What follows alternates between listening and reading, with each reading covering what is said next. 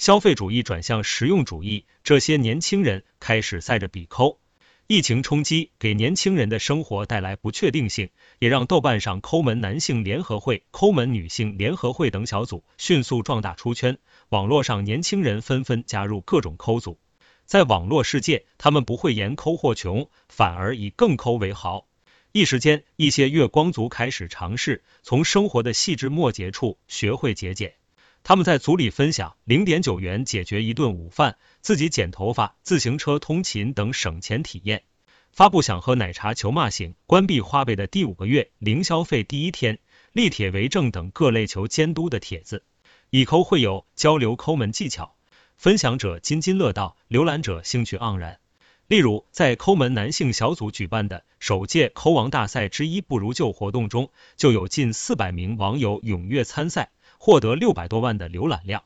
有人晒出自己六岁时表演节目买的裙裤，现在他二十六岁，裙裤变成了短裤。还有人晒出奶奶被传下来的外套。这些年轻人比抠行为的背后，带有一些戏谑成分，却也蕴藏着物尽其用、拒绝过度消费的时代心理之变。消费主义转向实用主义，安全感在一定程度上改变了贾小雨的消费观念。疫情期间，贾小雨失业在家，靠着先前的存款生活，第一次意识到了钱的重要性。这名九五后开始反思自己此前的消费观念，买了一千元的衬衣。就需要买一千元的裤子和一千元的鞋子去搭配，再买个两千元的包，才能显得这一身不是假货。但实际上，我真的需要这些东西吗？在得到否定的答案后，贾小雨决定成为一个抠门的人。发生转变的原因，一方面在于他发现了父母的衰老，希望给父母攒下一笔养老钱；另一方面在于疫情带来的危机感。他希望自己以后无论何时都不被钱难住，能稳定有保障的生活。和贾小雨有着相同想法的年轻人不在少数。央行四月二十八日发布二零二零年第一季度城镇储户问卷调查报告，倾向于更多消费的居民占百分之二十二点零，比上季度下降六点零个百分点；倾向于更多储蓄的居民占百分之五十三点零，比上季度上升七点三个百分点。中国社会科学院社会发展战略研究院研究员柯艳霞认为，受新冠肺炎疫情的影响，有的年轻人连续几个月零收入，不仅当前的生活品质下降，而且对未来的预期也相对降低。记者观察到，抠组火起来，除了因为一些带有调侃戏谑性质的帖子，很多组员分享的内容不乏经济实用的省钱妙招。九五后女孩刘瑜化名所获颇丰，她出身于普通家庭。毕业后在广州的食品行业工作，薪资水平一般。最近他瞄准超市打折时间和清仓区，使用返利购物软件，每天签到领积分等。他本人还在抠组更新着一个记账帖，是无巨细的记录每天花销。比如我有段时间会经常买饮料喝，记账让我发现在这方面花钱太多，等在想喝的时候就会去控制自己。他说，曾经和大多九零后、九五后一样。刘宇也是个有多少就花多少的人，一次去医院的经历彻底让他意识到攒钱的必要性。几个月前，他发烧去医院做检查，花了几百元，在等结果时，旁边有个病人正在办理住院，需要交一千元押金。当时我心想，幸好我还有一千元余钱，幸好我没有花掉。随后的日子里，刘宇有意控制自己的花费，便宜不是我们购物的原则，需要才是。他逐渐总结出自己奉行的消费观，也看破了消费主义盛行背后的逻辑。很多商家以某些噱头来吸引人，一生一定要拥有必备这些词语，抓住了大家的眼球，造成这就是我需要的东西的错觉。口友们总结出五花八门的省钱妙招，购物要和公司采购一样，做成本分析和竞品对比。我曾看到酒店在卖一款特别好吃的月饼。就直接跳过酒店，找到代工厂的淘宝店购买了。我靠想象就能拔草，比如告诉自己奶茶、零食又浪费钱还会发胖，就压住了消费欲望。我上淘宝从来不看衣服鞋子，而是看拍卖不动产频道，有的不动产只要二十多万元还能贷款，能激励自己不要买其他贬值品。柯艳霞分析，购买一件商品承载着消费者的物质需求和精神需求。这些年轻人消费观念正从消费主义向实用主义转变，即他们在消费行为中的精神需求变弱了。年轻人的精神需求不再像过去那样强烈依靠消费来获取，从某种程度上有利于年轻人消费观念回归理性。当然，这种转变也将导致对奢侈品等需求减弱，可能给消费市场供给侧带来一些新的挑战和变化。在抠门中收获乐趣，当节俭成为一种习惯，年轻人希望在抠门的行为方式中。找到更多乐趣。出生于一九八八年的宋鹏，化名清楚记得自己在抠门男性联合会第一次发帖的原因：一双拖鞋鞋面断裂了，用别针勾起来继续穿。一瞬间，作为北漂的辛酸油然而生。他决定通过自己的方式，为大家提供一种更加积极的生活态度，让节约行为有意思不磕碜。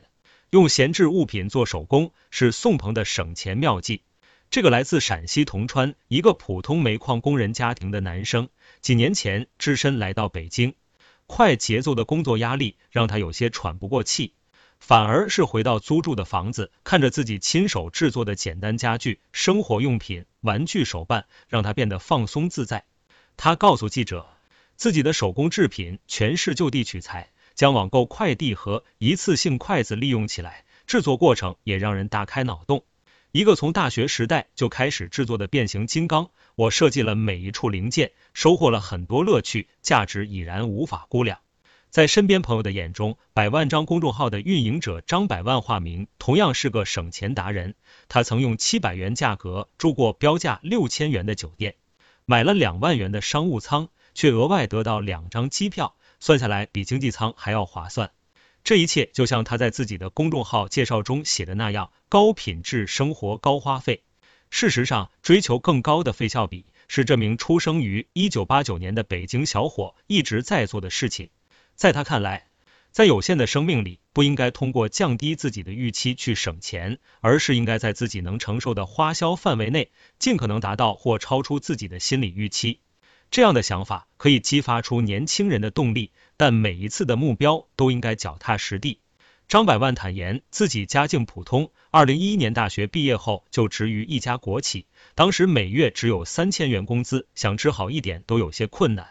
于是他定下第一个小目标，吃的比以前好。这个目标达成后，他又定下买得起正版游戏的小目标。就是在实现一个个目标的同时，他找到真正带给自己安全感的奥秘知识的体量。这样的省钱观念得到部分年轻人的认可，也成为在一家互联网公司从事技术工作的张百万在业余时间继续运营公众号的动力。现在一有时间，他就会去更新关于酒店、航空、信用卡的玩法。并在越来越多的钻研中学到自己未曾掌握的知识，提升自己的人脉，获得更多的机会与乐趣。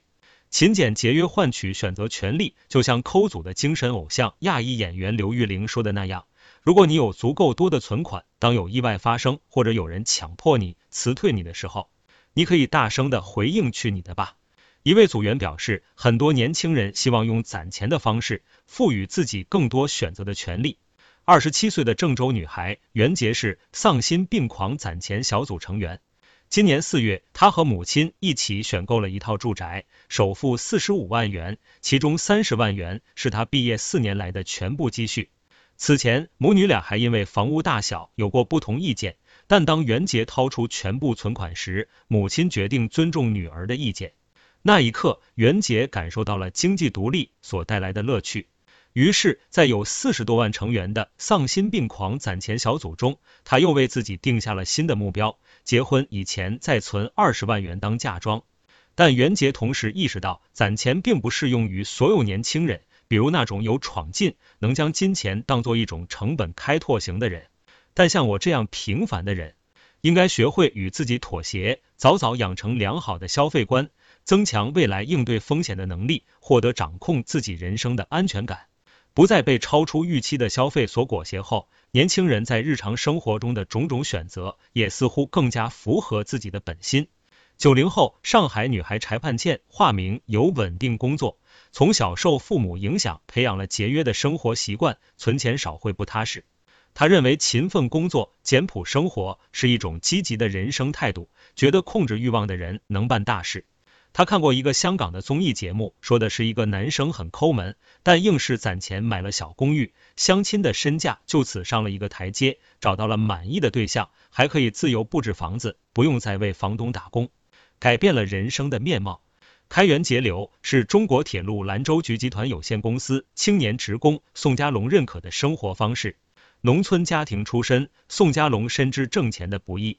大学期间，他就通过干兼职、摆地摊、拍摄毕业季照片来赚取生活费。工作后，他同样希望通过账户数字的增长，带给自己更多的安全感。攒钱意味着对未来更有规划。这名九零后说出自己的想法：他上下班骑单车，衣服勤洗不常买。业余时间，他充分发挥自己的摄影特长，为一些杂志供稿或者拍摄婚礼。几年下来，他买了房子，有了存款，在城市扎根。与此同时，他变得更加自律，做工作更有计划、更高效。工作之余，可以腾出更多时间专注于自己的摄影爱好。我们都正经历着一场经济社会环境的巨变，不确定性是未来一段时期的主要特征，包括人们未来的收入和消费。柯艳霞说，类似抠组成员的行为，本质上是一种群体互助行为。在不确定性的冲击影响下，这有利于帮助我们接受和适应不确定性，并提高应对风险的能力。他认为，从长远来看，青年也应该尽量避免盲目跟风、透支消费的情况，在确保基本生活有保障的情况下，把钱多花在提升自己的能力上，比如参加教育培训等。兰州大学管理学院八五后青年教师柴民权主要研究消费行为。他认为，从社会心理机制角度分析，年轻人有追求新奇、跟风的心理。有些人觉得类似抠组成员的行为很有意思或者有点搞笑，所以愿意参与、随大流、赶时髦。但这并不是一个很长期的，或者是一个很普遍的现象。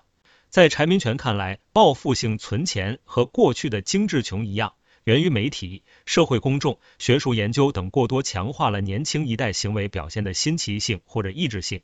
不能代表年轻人真的越来越抠门。他们更理智的消费行为是在人生历程中体验到生活的艰辛后自然而然产生的转变。